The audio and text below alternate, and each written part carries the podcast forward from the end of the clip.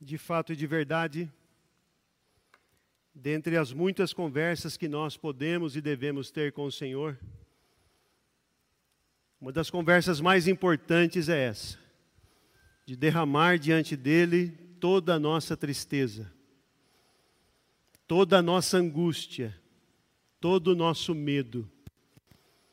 E que bom que nós podemos conversar assim com o nosso Deus o Pai de nosso Senhor e Salvador Jesus Cristo está sempre, simbolicamente, ali naquela cadeira com o manto azul, sempre disponível para ouvir o derramar do nosso coração. A conversa de hoje com Deus é uma conversa num tom. Nós vamos falar sobre tristeza, mas não quero que essa seja uma conversa, um sermão triste Eu quero abrir as Escrituras com você e meditar com você sobre como nós podemos enfrentar esse gigante chamado sofrimento.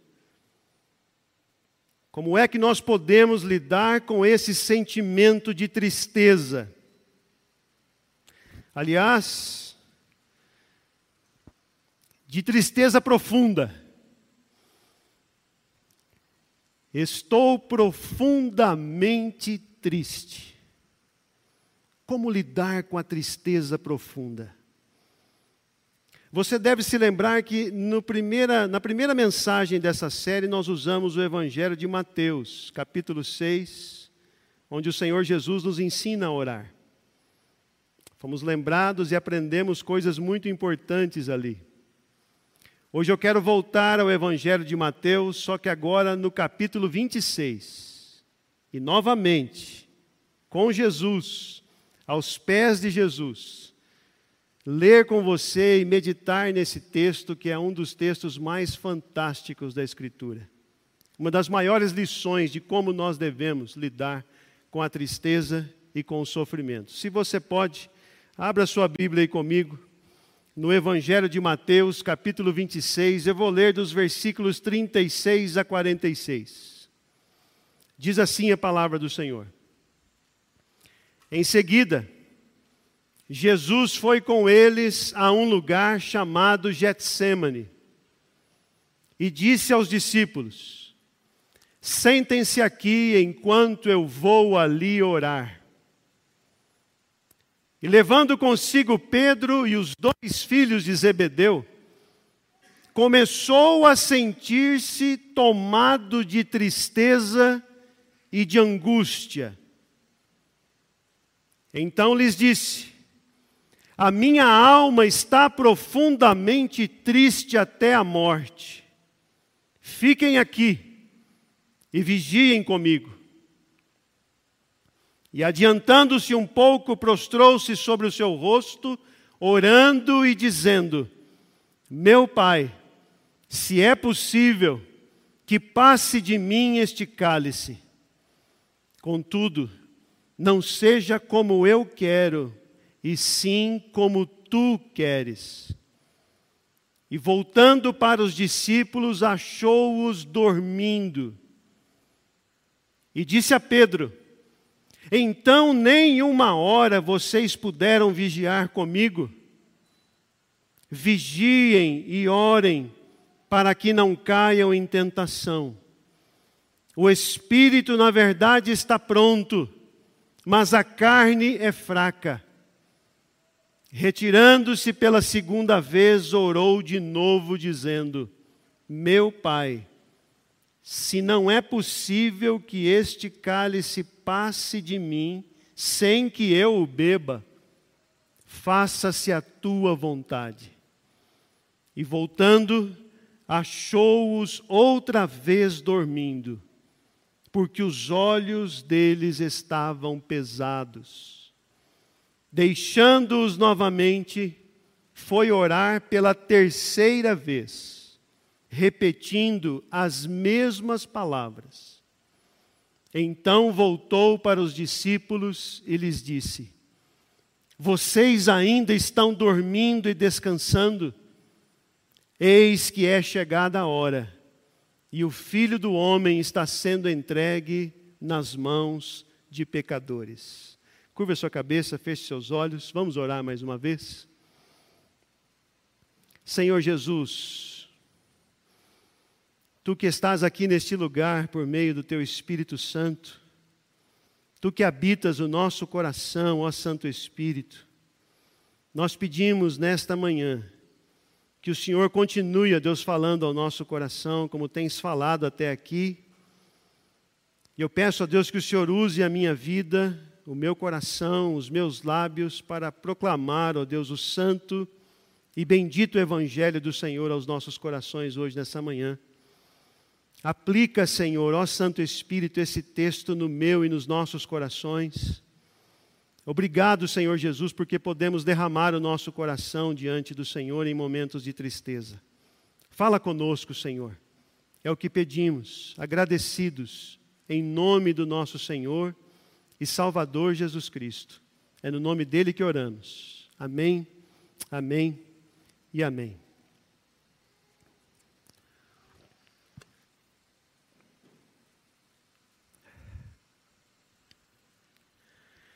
Sentir-se triste é normal. Não há nenhuma novidade no tema da tristeza, da depressão, da depressão profunda, da depressão crônica.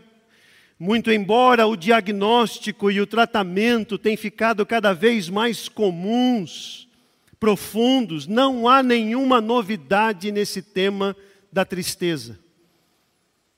Desde Gênesis capítulo 3, nós lidamos com essa realidade do sofrimento e da tristeza.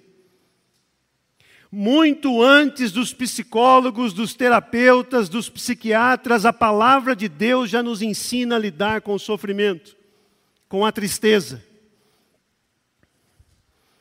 Eclesiastes capítulo 7, versículo 3: é melhor a tristeza do que o riso porque a tristeza aperfeiçoa o coração.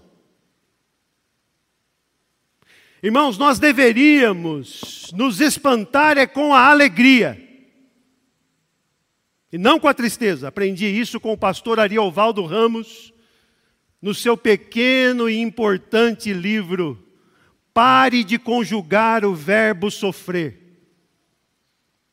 Nós estamos mergulhados numa cultura de sofrimento. O sofrimento é o ambiente que a gente vive. De maneira que a Cassiele Azevedo, essa psicóloga, quando diz sentir-se triste é normal, ela está certa. É absolutamente normal. O que deveria me espantar e te espantar é a alegria. Porque é que no meio de um mundo caído, imerso em sofrimento, eu e você conseguimos experimentar alegria, felicidade, realização de sonhos. É por causa dessa graça maravilhosa que Deus derramou em Cristo Jesus por meio do Espírito Santo. A alegria é anormal. A tristeza é absolutamente normal. E ela continua. Sentir-se triste é normal e deixar essa tristeza se manifestar é uma das melhores formas de deixá-la ir embora. Que verdade, que verdade. Se precisar, chore ou desabafe com alguém de confiança. Apenas liberando a tristeza que ela poderá ir embora é vivenciando as emoções que é possível aprender a se regular emocionalmente. É por isso que quando abrimos as Escrituras hoje nessa manhã, e aqui em Mateus capítulo 26, no versículo 38, lemos: O nosso Senhor e Salvador Jesus Cristo, verdadeiramente Deus e verdadeiramente homem, dizendo assim: A minha alma está profundamente triste até a morte. Que declaração maravilhosa, que declaração profunda, que declaração libertadora.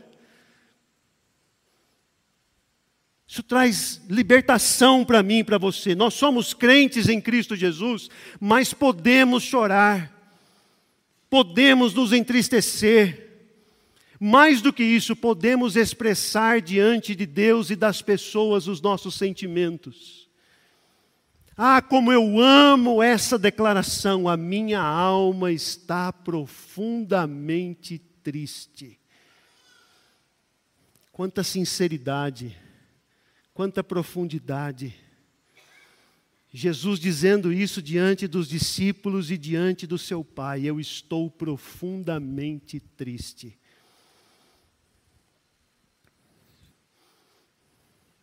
Eu tenho muita dificuldade de dizer isso. Eu, Marcos, Vinícius, eu tenho muita dificuldade de dizer quando eu estou triste. Acho até que um pouco da minha alegria exagerada é, na verdade, um subterfúgio para disfarçar um pouco a minha tristeza. Essa tristeza que é natural, que é normal. Está cheio de psicólogos aqui me ouvindo, e elas vão de concordar comigo. Às vezes a gente usa essa alegria exacerbada para tentar encobrir um pouco a nossa tristeza em momentos pontuais da nossa vida. Mas está aqui o nosso mestre, aquele que nos ensina a orar como convém. Quer aprender a orar? Olhe para Jesus, ore com Jesus e ore como Jesus. Está aqui o Filho de Deus, o homem sem pecado, o homem perfeito, o segundo Adão perfeito, está dizendo: A minha alma está profundamente triste. Verbalize a sua dor diante das pessoas e diante dos, de Deus, diante do Senhor. É isso que Jesus fez. O capítulo 26 do Evangelho de Mateus, eu dei esse título aqui para ele. Me preparando para essa mensagem, eu chamei o capítulo 26 de o capítulo do sofrimento. Leia em casa depois. Os 74 versículos desse capítulo. Do versículo 1 ao versículo 74, o tema é esse: sofrimento. No primeiro bloco de versículos, do versículo 1 ao 35, encontramos ali, logo no versículo 1, no versículo 2, o Senhor Jesus predizendo, declarando aos discípulos o seguinte: daqui dois dias o filho do homem será entregue nas mãos das autoridades e será morto. Jesus sabia que iria sofrer a cruz. E esse capítulo deixa isso muito claro. É nesse primeiro bloco de versículos que ele conversa então com os seus discípulos. É nesse primeiro bloco de versículos que as autoridades começam a conspirar para matá-lo. É nesse primeiro bloco de versículos que Jesus é traído por Judas. Então o clima é de sofrimento, mas em nenhum momento você vê Jesus perdendo a paciência Jesus se descompensando, ele suporta esse momento de sofrimento com firmeza e com compaixão. No segundo bloco, que na verdade é o terceiro bloco, porque eu quero deixar a cereja do bolo ali para o meio. No terceiro bloco aqui, ó, dos versículos 47 a 74, Jesus é preso, é humilhado pelas autoridades, cospem na cara de Jesus. Os soldados romanos violentam fisicamente Jesus com chibatadas, com açoites. Jesus é violentado fisicamente, há um sofrimento físico aqui acontecendo. É nessa porção de versículos que Jesus é abandonado pelos seus como isso causa sofrimento, como isso causa dor. Ser abandonado pelos amigos, pelos amigos do peito, pelos melhores amigos. Mas é nos versículos 36 a 46 que Jesus experimenta a tristeza mais profunda da sua vida e do seu ministério. É aqui e na cruz Mas é aqui no Getsemane, no Monte das Oliveiras, que Jesus experimenta a mais profunda tristeza. E Jesus experimenta essa tristeza profunda para que eu e você não precisemos mais experimentar uma tristeza tão profunda. Alguns de vocês podem estar se perguntando assim, pastor, por que é que Jesus está experimentando essa tristeza tão profunda? É porque nesse momento todos os pecados do mundo estavam sendo depositados sobre Jesus. Ele já estava sentindo isso. O peso de todos os pecados sendo depositados sobre ele. No Evangelho de Lucas, no capítulo 22, um texto paralelo dessa narrativa, diz que Jesus começa no Getsemane, a tristeza é tão profunda, tão intensa, que ele começa a suar gotas de sangue. O seu suor se transforma em sangue. Imagina a pressão arterial, se a gente pudesse medir naquele momento a pressão arterial de Jesus. 40 por quanto? Quem arrisca? Muito sofrimento, muita angústia. O que é que Jesus faz quando está triste? Como é que Jesus enfrenta o sofrimento, o seu sofrimento nessa, nesse episódio? nessa noite tão angustiante, essa noite no Getsemane, o que é que ele faz? Em primeiro lugar, ele convida os seus amigos. Ele divide e compartilha a sua dor com seus amigos, com seus discípulos e com Pedro, Tiago e João, de maneira mais específica. Ah, irmãos e irmãs, se eu e você aprendêssemos com Jesus a compartilhar a nossa dor e o nosso sofrimento, com os nossos amigos, com os nossos irmãos. Ah, meu irmão e minha irmã, se nós aprendêssemos a não guardar só para a gente essa dor e esse sofrimento. É verdade, existem situações em que a gente tem que falar as coisas é com Deus, a sós no quarto, você e Deus. Mas há situações também que nós podemos e devemos dividir com irmãos, com irmãs de caminhada, irmãos e irmãs de oração. Veja, Jesus chama aqui os discípulos, em especial Pedro, Tiago e João, e sabe que eles não dariam conta de ajudá-lo nesse momento. Mas ainda assim ele os convida. Você deve pensar assim: ah, pastor, é claro, ele está ensinando, isso é um recurso pedagógico, é verdade. Mas além da pedagogia, Existe aqui a, o ensino de que Jesus também é humano e gente precisa de Deus, mas gente também precisa de gente. É bom enfrentar esses momentos também ao lado de irmãos de caminhada. Você pode dividir a sua dor. Jesus fez isso. Dividiu a sua dor com Pedro, Tiago e João. Mas Jesus fez mais do que isso, ele orou e orou intensamente ao Senhor. Derramou o seu coração diante do seu Pai, sem medo de ser mal interpretado. Meu Pai, se é possível, passa de mim este cálice. Meu Pai, se é possível, acabe com esse sofrimento, com esse meu sofrimento. Jesus sabia que, para o que viera, ele veio para morrer na cruz, mas ainda assim, naquele instante de sofrimento, de angústia e de dor, ele pede ao Pai: Senhor, se há uma outra possibilidade, acaba com esse sofrimento. Todavia, não seja como eu quero mas como tu queres. Ou seja, Jesus se submete à vontade do Senhor. E isso é maravilhoso na escola da oração. A oração nos ensina a derramar o nosso coração diante de Deus, mas a oração também nos guia a nos submetermos à vontade do Senhor. Não tenha medo de terminar as suas orações da maneira que Jesus terminou a sua aqui. Senhor, isso é o que eu desejo, isso é o que eu quero, mas todavia, Senhor, seja feita a tua vontade. Aliás, ele ensinou os discípulos a orar assim, não foi? Em Mateus 6. Seja feita a tua vontade na terra, como ela é feita nos céus. Está aqui o Senhor Jesus, na hora mais angustiante da sua vida, orando da mesma maneira, submetendo a sua vontade pessoal à vontade soberana de Deus.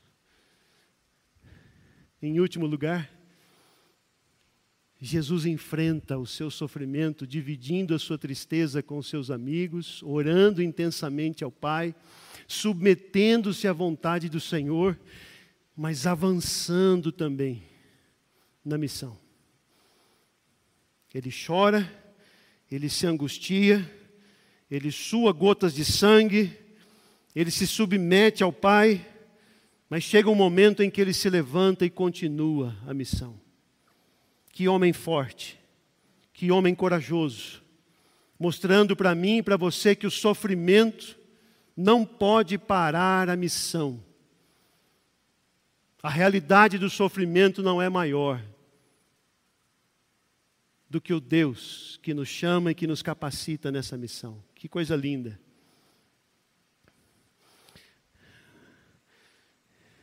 Eu não gosto muito de ler biografias.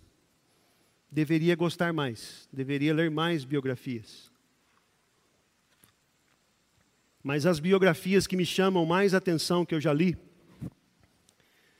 são as biografias de homens, por exemplo, como David Brainerd, um pastor reformado,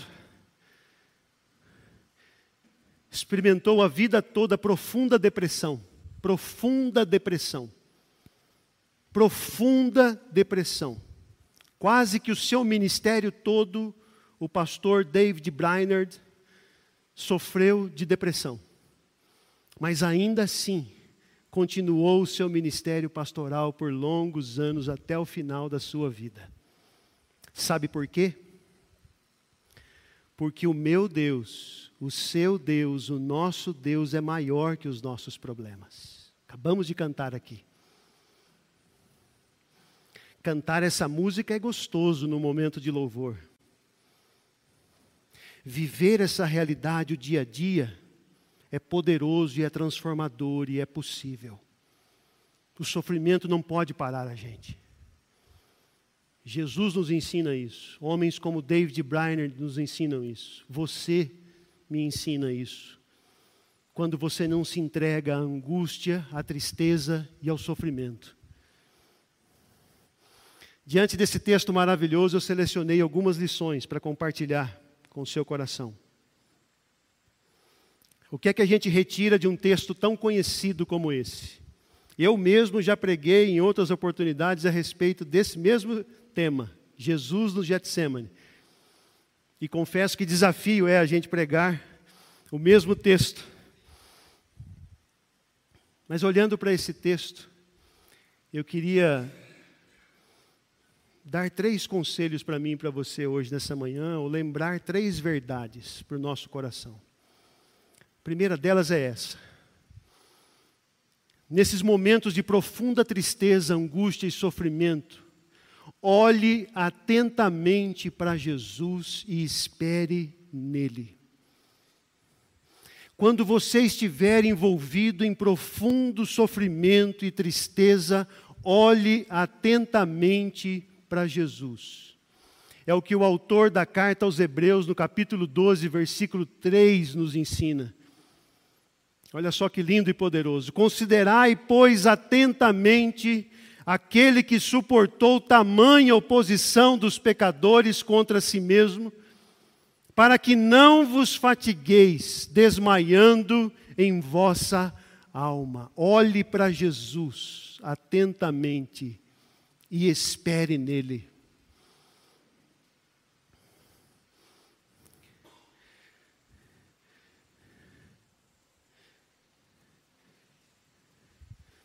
Ninguém sofreu mais do que o nosso Senhor e Salvador Jesus Cristo.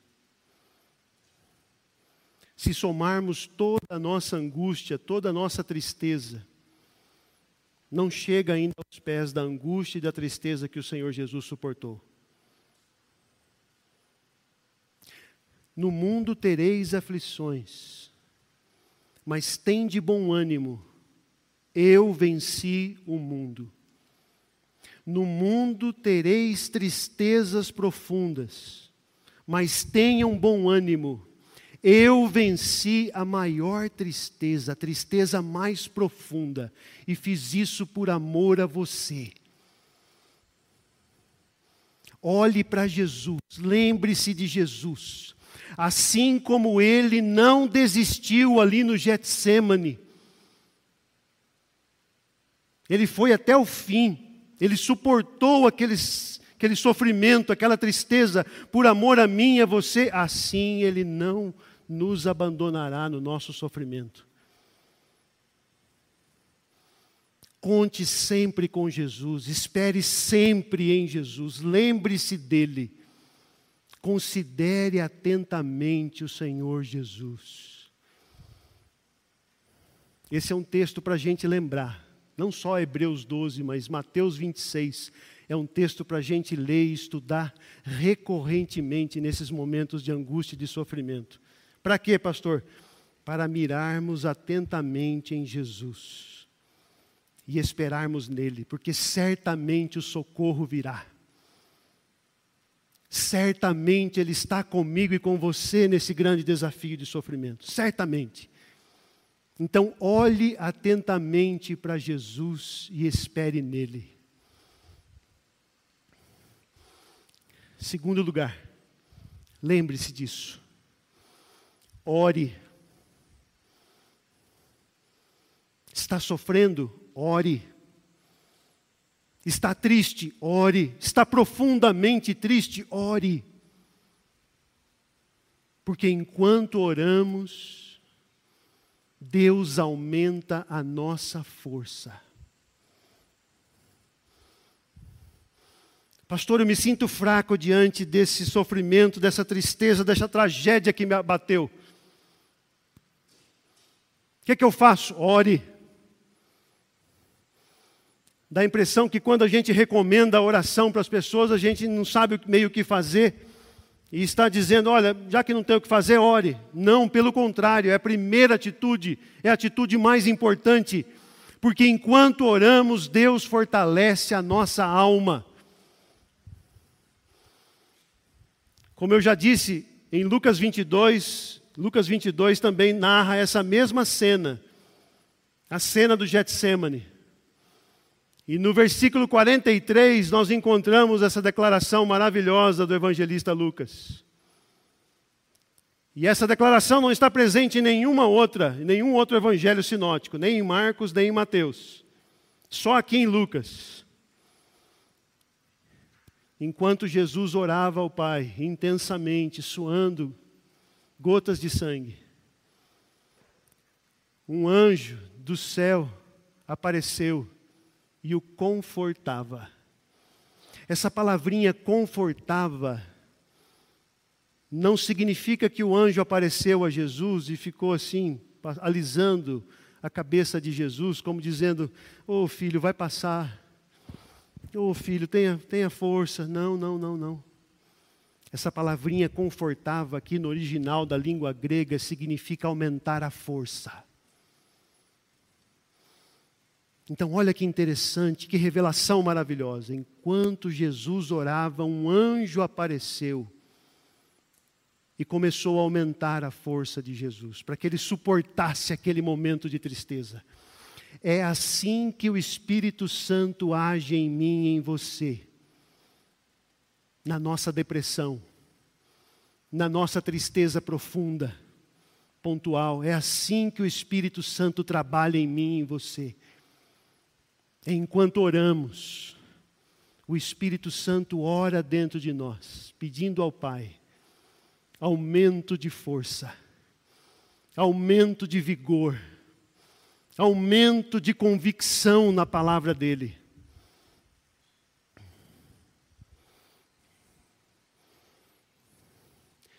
Nem sempre, nem sempre, Deus vai fazer cessar o sofrimento. Mas sempre Deus vai aumentar a nossa força.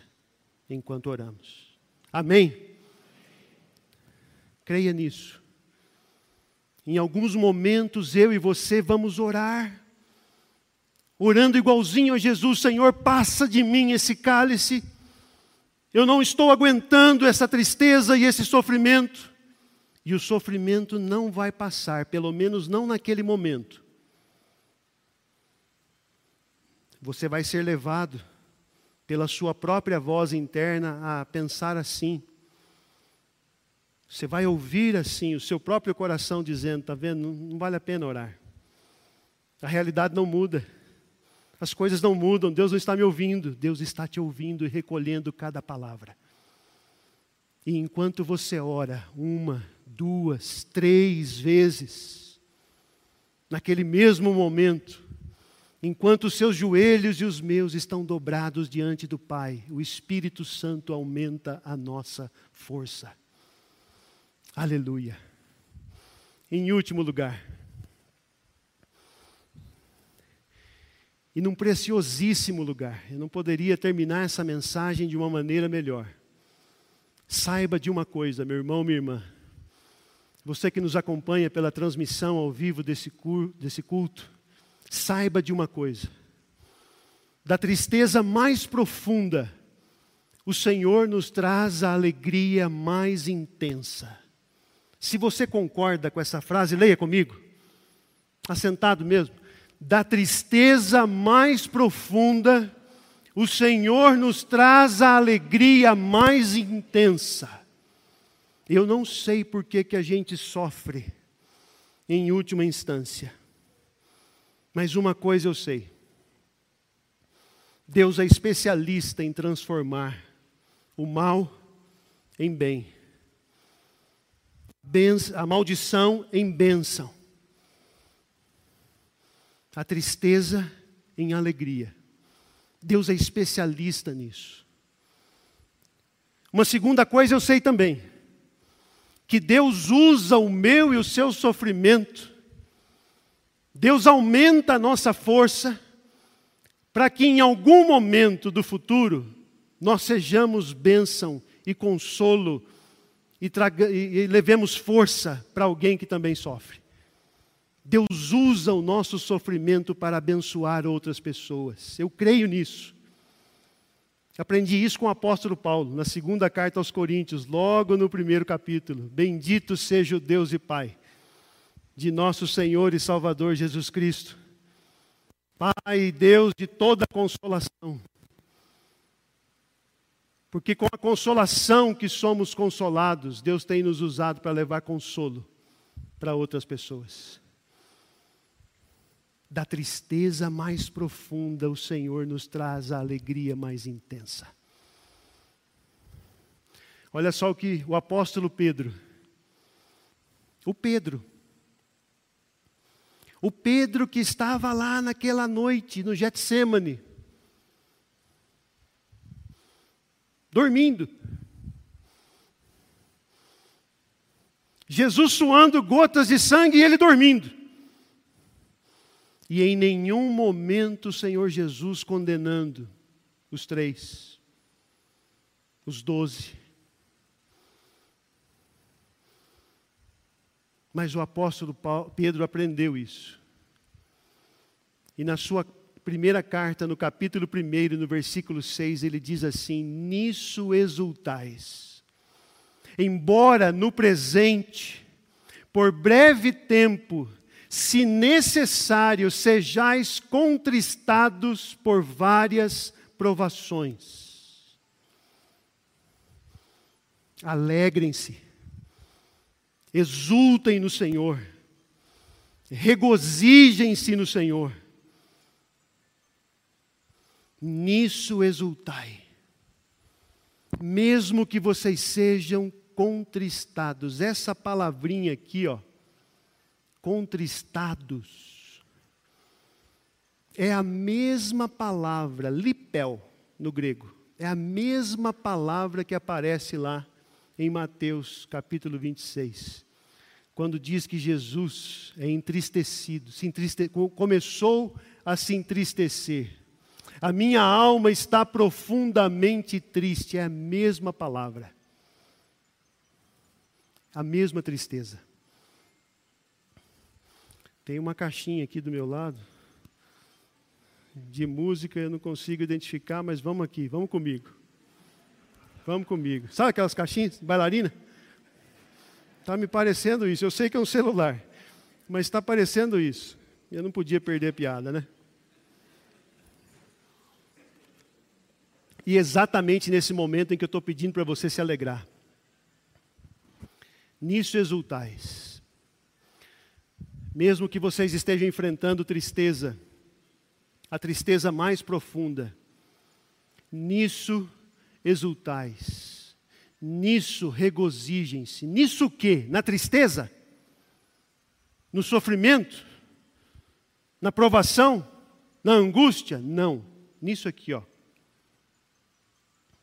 Alegrem-se, porque vocês são guardados pelo poder de Deus.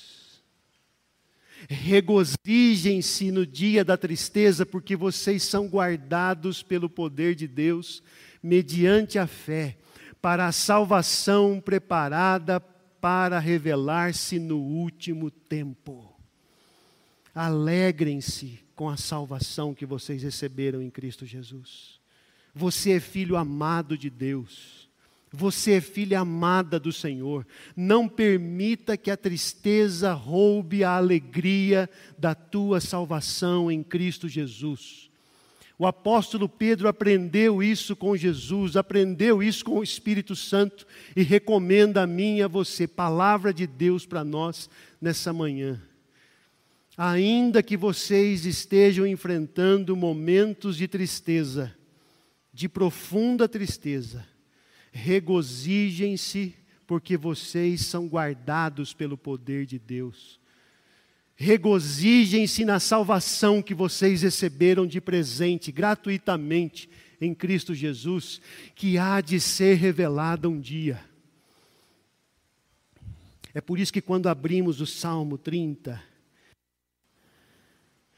o choro pode durar uma noite inteira, mas a alegria vem pela manhã. Em outras palavras, é o que o apóstolo Pedro está dizendo. Um dia a salvação de vocês há de ser revelada. Fiquem firmes, orem, olhem atentamente para Jesus e esperem nele. Orem, porque enquanto vocês oram, Deus aumenta a sua força. E saibam, e não se esqueçam, da tristeza mais profunda, o Senhor nos traz a alegria mais intensa, a alegria da nossa salvação. Eu quero convidar você para uma oração, uma oração cantada. Nós já lemos aqui na abertura desse culto o Salmo 62. Nós meditamos agora em Mateus capítulo 26, dessa palavra tão poderosa, e agora eu quero voltar para o Salmo, mas agora para o Salmo 42, versículo 5. Porque o Salmo 42, versículo 5, ensina a gente a fazer uma oração. Uma oração diferente. Porque, embora toda oração é feita na presença de Deus, toda oração é feita na presença de Deus, mas tem algumas orações na Bíblia que a gente faz na presença de Deus, mas conversando com a gente mesmo. Os teólogos chamam isso de solilóquio. Tem o diálogo, que é uma conversa com uma outra pessoa, e tem o solilóquio Palavra difícil para dizer conversa consigo mesmo. Todas as vezes que eu e você conversamos com a gente mesmo, conosco mesmos, nós estamos fazendo um solilóquio. E o Salmo 42, versículo 5 é um solilóquio. O Salmo 62 também, uma parte dele é um solilóquio. Quando o salmista diz assim: Por que estás abatida, ó minha alma? Por que te perturbas dentro em mim? Espere em Deus, pois ainda o louvarei. A Ele o meu auxílio e Deus meu. Eu quero fazer hoje, convidar você hoje para fazer comigo essa oração. Especialmente se você que está aqui hoje, nessa manhã, está experimentando tristeza, tristeza profunda, depressão.